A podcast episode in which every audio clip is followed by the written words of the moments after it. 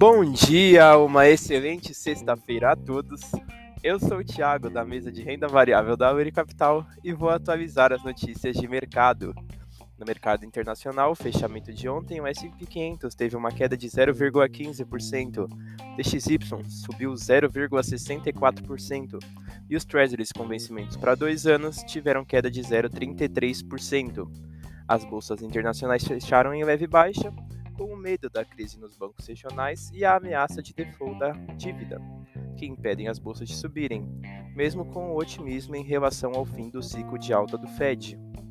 No mercado doméstico, fechamento de ontem, o Ibovespa teve alta de 0,75%, o Dow Foot caiu 0,35% e o DI1F27 teve baixa de 1%. Bolsa doméstica fechou em alta, mantendo a sequência positiva, puxada pela euforia com os dividendos da Petrobras. As ações ligadas a commodities metálicas seguem sofrendo com os números fracos na China. Indicadores para o mercado doméstico.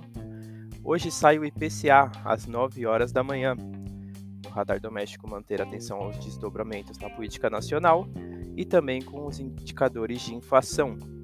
Essas foram as notícias de hoje. Desejo a todos ótimos negócios.